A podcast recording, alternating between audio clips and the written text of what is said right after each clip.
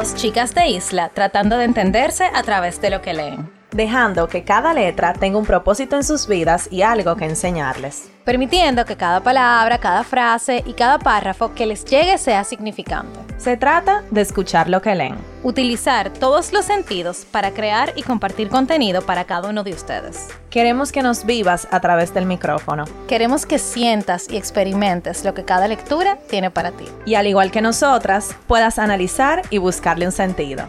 Estás escuchando Letras al Aire.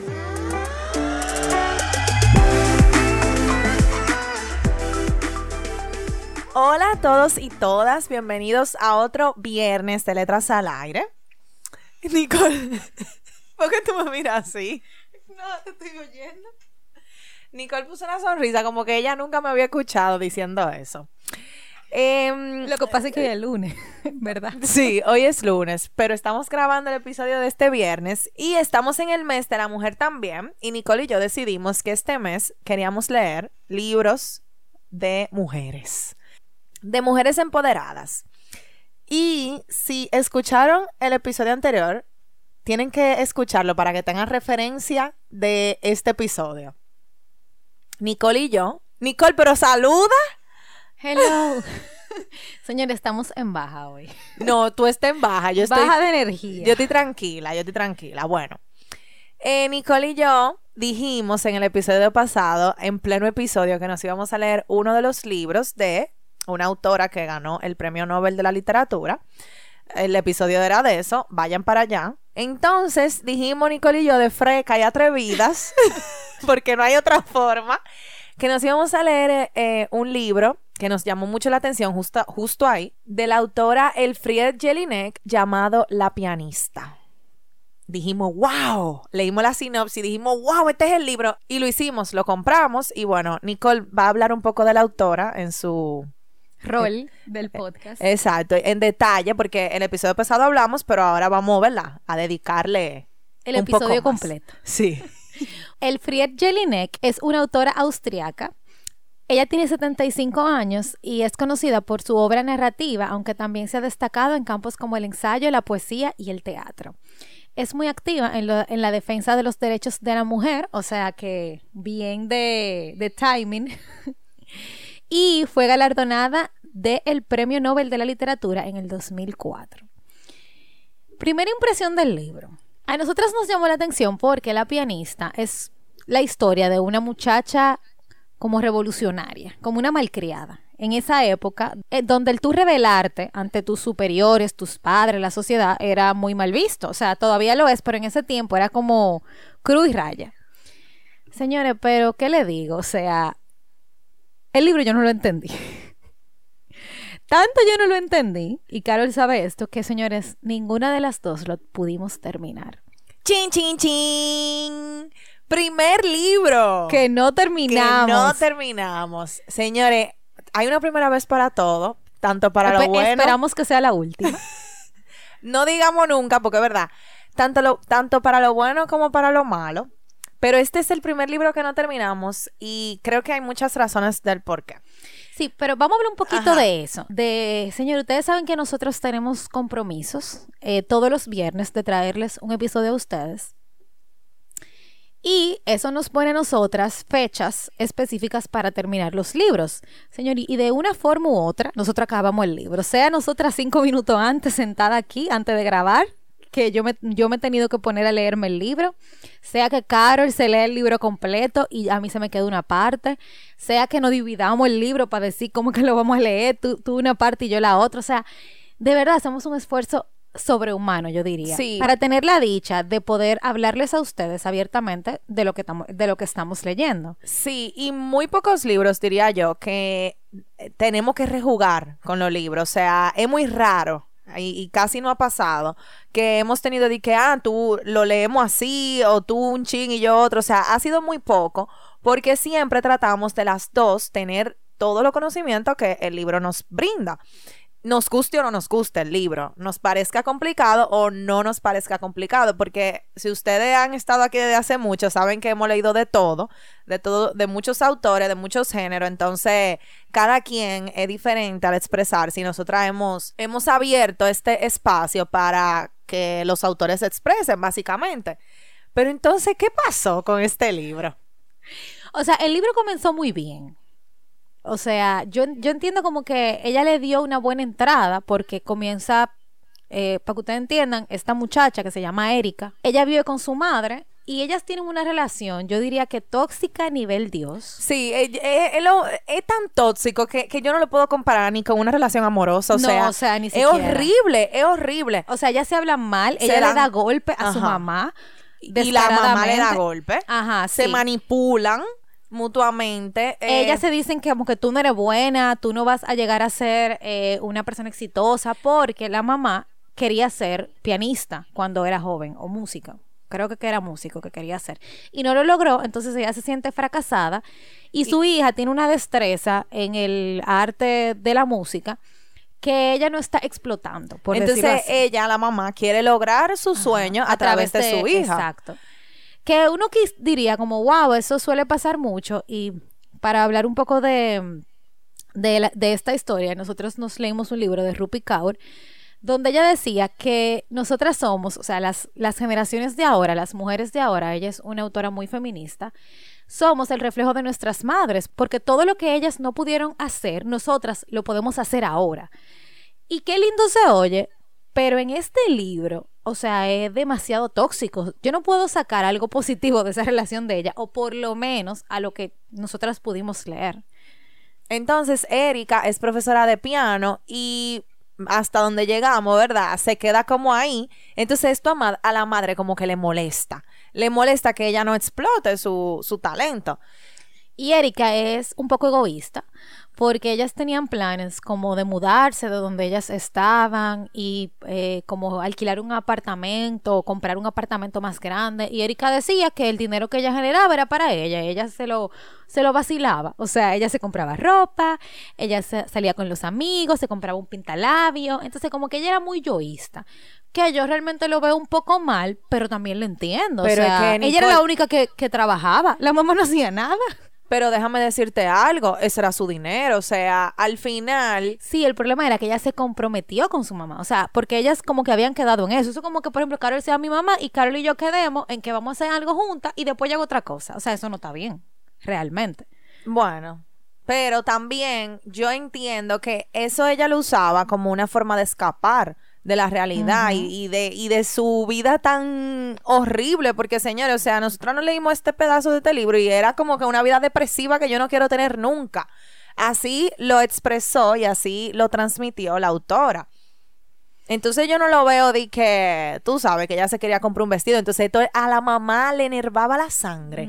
O sea, la mamá no podía ver que Erika estaba ni pensando en, en quererse comprar algo. O hacer algo diferente a lo que le tocaba.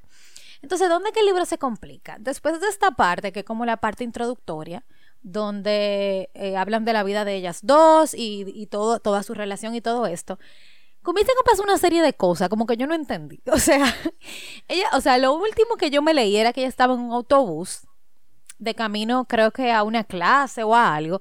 Señores, y comienzan como a mezclar una serie de, de, de, de acontecimientos en el autobús y de personajes que yo de verdad no pude llegarle a, la, a lo que ella quería decir.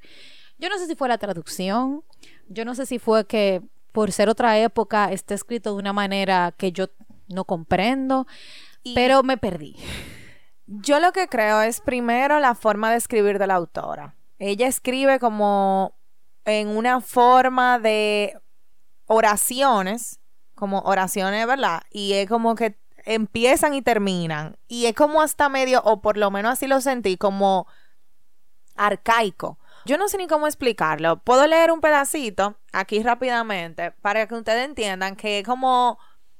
Es, es por frases. Dice, ella lleva la frente alta, nadie le mete mano, ni siquiera uno que está completamente borracho. Además, hay un hombre mayor que está atento. ¿Será el dueño o el administrador? Los pocos naturales del país tratan de pasar inadvertidos. Ellos no cuentan con un panda que les insufle seguridad. Y además, aquí tienen que rozarse con gente a la que normalmente evitarían.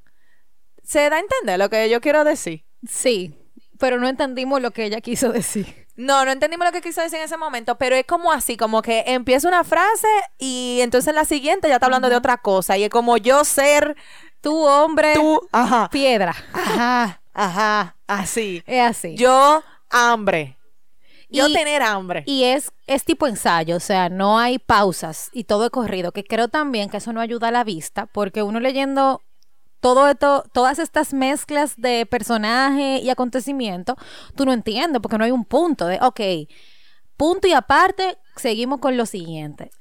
Yo lo que creo también es que, en mi opinión, aparte de esta forma de escribir tan complicada, que no sabemos si es la traducción o fue a la o es la forma de escribir de la autora, no siento que nosotras estamos muy alejadas de la cultura de, de esa autora. Y bueno, hemos, hemos leído libros de, de autores de el otro lado del mundo, pero creo que aquí eso fue como muy notorio. Por ejemplo, yo nunca voy a poder entender un ruso porque yo no nací, o sea, no soy rusa. ¿Tú entiendes lo que quiero decir? O sea, creo que también es parte hasta cultural de cómo nosotras o sea, de cómo ella escribe y cómo nosotras leemos. No vamos a entender nunca. Así, nosotras hemos hablado mucho de esto de los libros dominicanos, que si tú le das un libro dominicano dominicano a una persona, o sea, con Un extranjero. a un extranjero, exacto, pero no cualquier libro dominicano que se pueda traducir, sino un libro que tenga jerga dominicana.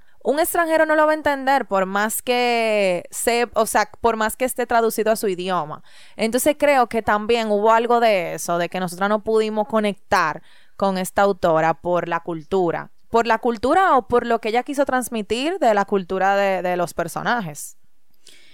Yo también creo que, mm, aunque nosotros nos hayamos leído libros que no sean actuales, que sean, o sea, que nos hayamos leído uno, dos, tres libros clásicos, eh, hay que ver la época en la que ella lo escribió. O sea, ella nació en el 1940 y pico. O sea, señores, Carol y yo no pensábamos ni en nacer. Y nuestros padres no habían ni nacido. Entonces, eso también influye, o sea, creo que hay que irnos a ver en qué momento ella estaba, el momento histórico ella estaba, que quizás esta escritura era la forma en la que se escribía. Y, y también creo que quizás nos falta un poco más de literatura antigua, por decirlo así, porque nosotros honestamente eh, nos hemos enfocado mucho en literatura más contemporánea para uno también darle vida a todos estos autores nuevos, jóvenes que hay que también escriben sumamente bien. O sea, Sí. por ejemplo, eh, Sara Jaramillo, que Carol la amó, es una escritora joven, pero tú lees su libro y no importa dónde tú estés, tú lo puedes entender. Porque primero es un hecho que pasó en la vida real, pero también ella intentó plasmar sus ideas de una forma clara, que todo el mundo pueda entenderla.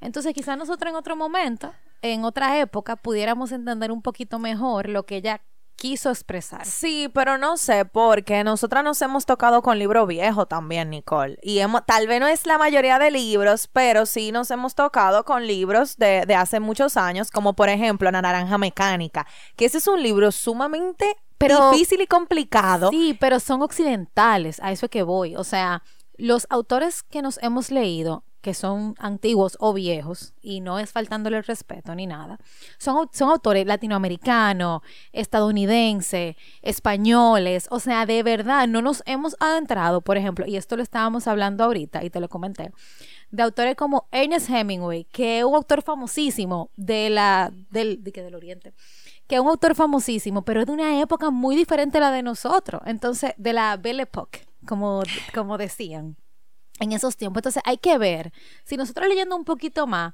pudiéramos volver a tocar este libro y decir, ok, ahora lo entiendo. Puede ser, puede ser. Bueno, Pero le dimos el chance. Y yo anoté, o sea, yo anoté algunas sí, frases. nosotros anotamos algunas, yo también anoté algunas frases. Podemos leer, la verdad, porque...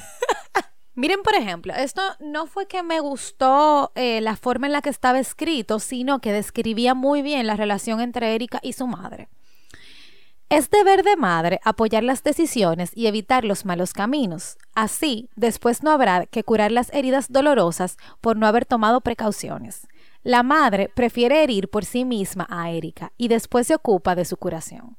O sea, la relación de ella era sumamente tóxica.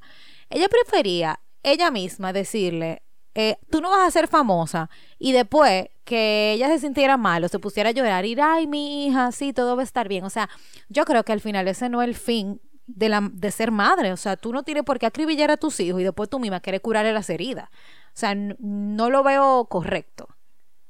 La madre era muy controladora, la hastiaba, no la dejaba tranquila. Si, si Erika llegaba 15 minutos tarde por hacer cualquier cosa, la madre de una vez la estaba controlando, que dónde estaba, que con quién, que esto y que lo otro. O sea, de verdad era algo que yo no me puedo imaginar vivir así porque sería muy frustrante. Nosotros no leímos el final del libro. Ni, ni sabemos qué pasa, pero yo me imagino que tiene que pasar algo muy fuerte porque siento que Erika necesita como Liberarse. Liberarse. Soltarse.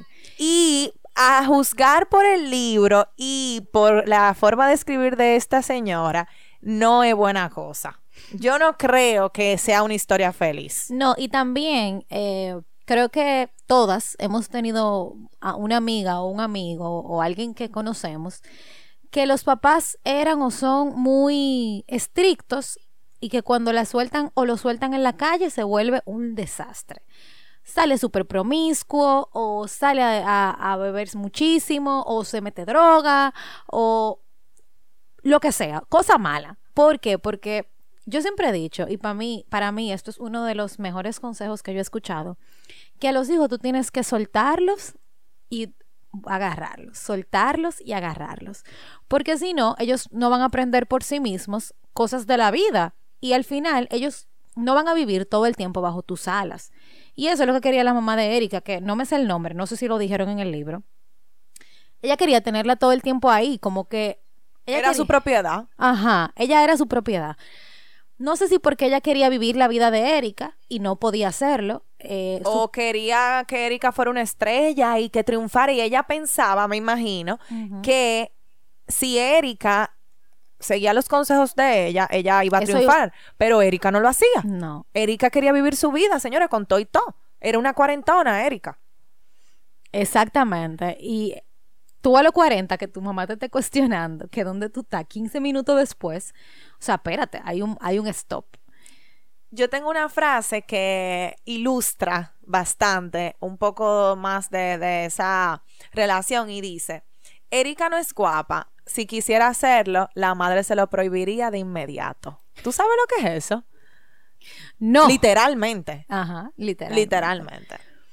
Y eh, me identifiqué con esta frase porque, aunque no lo quiera decir, me sentí un poco mediocre por no haber terminado el libro. Pero entendí luego que, mm, señores, no todos los libros se terminan.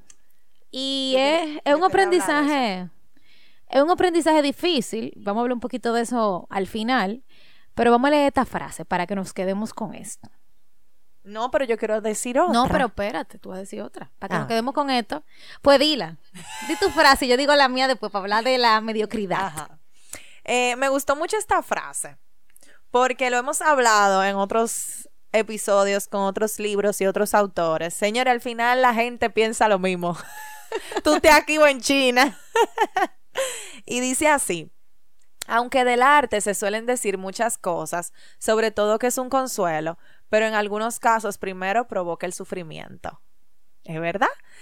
¿Cuántos autores o cuántos artistas sabemos que primero, antes de que su arte explotara o que fuera un éxito, tuvieron que sufrir para poder crearlo? Eso pasa muchísimo, señores. Es que el arte duele. Todo lo que a ti te apasiona te duele. Porque en el momento que no se da, como tú quieres que se dé, ya es como que te rompieron una partecita del corazón.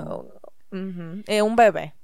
Es un bebé. Dale, dale con la frase de la vamos, a hablar mediocridad. de, vamos a hablar de la mediocridad. Medi- ahora. mediocridad. El instinto de la manada siempre lleva a los valores muy altos lo mediocre. Lo aprecia como algo valioso. Creen que son fuertes porque representan a la mayoría. En las capas medias no existe la sorpresa ni el temor. Se empujan unos contra otros para sentir la ilusión del calor. En la mediocridad nadie puede encontrarse a solas con algo, mucho menos consigo mismo. Y ahora. Cuando yo leí esa frase yo me sentí mediocre porque de verdad yo sabía que yo no iba a poder terminar este libro. O sea, Nicole me vino, di que vieja. Yo no sé qué es lo que vamos a hacer, porque yo de verdad no puedo. Cada vez que lo empiezo, me duermo.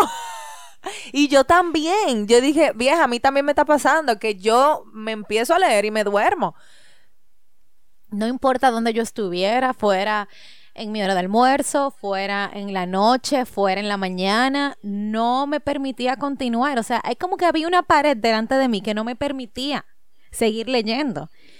Entonces yo creo que este es el estancamiento del lector. Sí, el estancamiento. Vamos a hablar un poco de eso, que, que hemos tenido personas que nos han dicho que como que están estancados, que de la lectura, que no saben que... Y nosotros dándole página a la izquierda y que tú puedes, tú, puedes. Y mira, ahora nos pasó. Nos callaron la boca, así que hablemos de eso.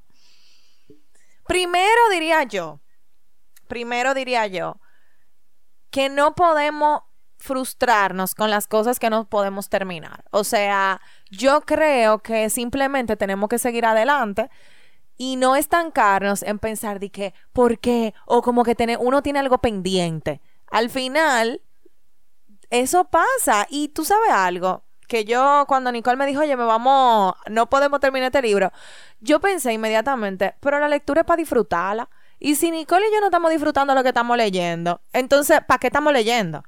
En un sentido.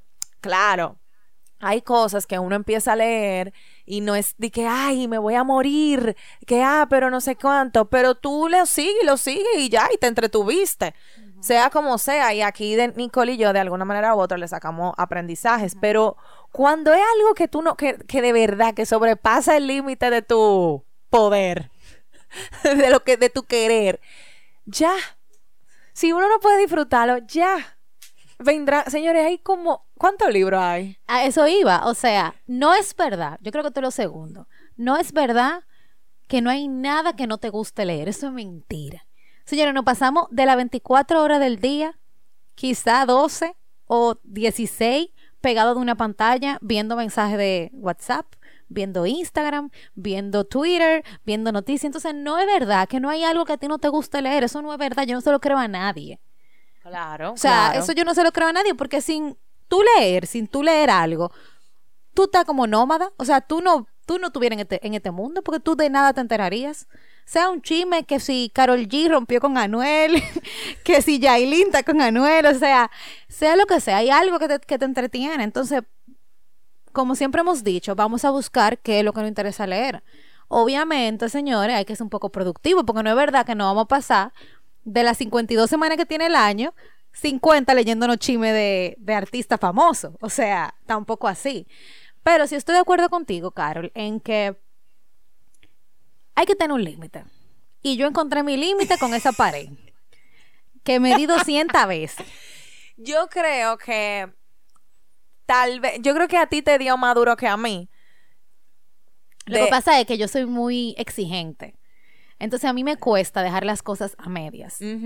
Porque yo soy muy procrastinadora, pero yo tengo que terminar. O sea, cuando yo me vi que me quedaban dos días y yo no iba ni por la mitad del libro, a mí me entró una crisis. O sea, yo estaba, ¿cómo es posible? O sea, yo tengo un podcast de lectura. ¿Cómo yo voy a decirle a los lectores que lean si yo no me pude terminar este libro? O sea, esos fueron mis primeros pensamientos. Y después yo haciéndome mi terapia, que ya uno más o menos sabe un poco, dije, no, espérate, Nicole. O sea, tú te has leído más de 40 libros. Que tú no te leas uno, el mundo no se va a acabar y los lectores lo van a entender. Y yo creo que aquí tú y yo hemos sido muy abiertas con los libros que nos hemos leído, de si nos gustan, de qué nos pareció, de que si nos pareció complicado o pesado. Y este es un libro que a mí en lo personal, yo tal vez lo hubiese podido terminar, pero no en el tiempo que íbamos a, que teníamos que hacerlo, ni con las ganas que, que por lo general uno tiene de terminar un libro. Entonces, nada, yo creo que simplemente es algo en, que uno puede reflexionar, saber dejar las batallas y let go, dejar ir, cuando hay que dejar ir. Hasta si es un libro, porque que ya, señor, uno, uno tiene el tiempo contado. Es muy preciado el tiempo. Para uno estar tratando de entender y buscarle el porqué a algo o a un libro que uno no va a entender o por ahora no va a entender o como que ahora no es el momento de entenderlo. Entonces nada, yo estoy en paz con que no pude terminar el libro y estoy segundo. Ajá, y estoy en paz de que también eso nos enseña nos enseña el no haberlo podido terminar. Y nada, seguir para adelante. Después de ahí, el libro que nos tocó, yo me lo leí rapidísimo. Yo estaba Yo dije, wow. también. Ahora sí, no, no, no soy yo que me está dejando de gustar leer. Hasta eso yo Hasta pensé. uno se pregunta eso. Yo pensé, Dios mío, ¿será que a mí me está dejando de gustar de leer? o será que yo estoy saturada de leer tanto. Pero no, no, es eso. Es Después que- de ahí yo leí muchísimo el libro, el Y libro que nos tocó. Y lo leímos rapidísimo. ¿Por qué? Porque fue un libro más, más para acá. Más dinámico. Más para donde nosotras. más entendible.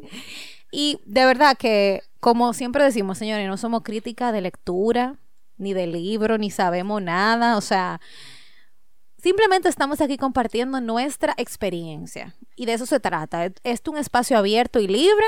Aquí nosotras no nos quillamos si a ustedes no, no les gustó la lectura que nosotras no leímos y a nosotras nos encantó. Aquí nosotras no nos sentimos mal si nos dicen que hablamos de un libro de X manera y no les gustó. Este es un espacio abierto.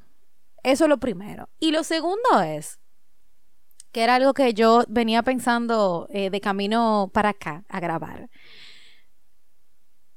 que a veces nos cuesta entender que por más que uno intente algo, sea lo que sea, en este caso este libro que nos retó, no necesariamente esa va a ser la batalla en la que tú vas a ganar.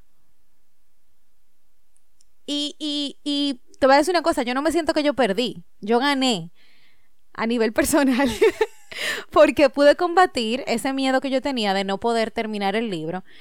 Pero esta no fue mi batalla de, de lectura. O sea, este no va a ser un libro que yo puedo marcar, que yo leí. Y eso va a estar ahí. Y yo no me voy a morir por eso. No. Y seguimos leyendo. Y después de aquí vamos a grabar otro episodio del libro que sí me leí completo.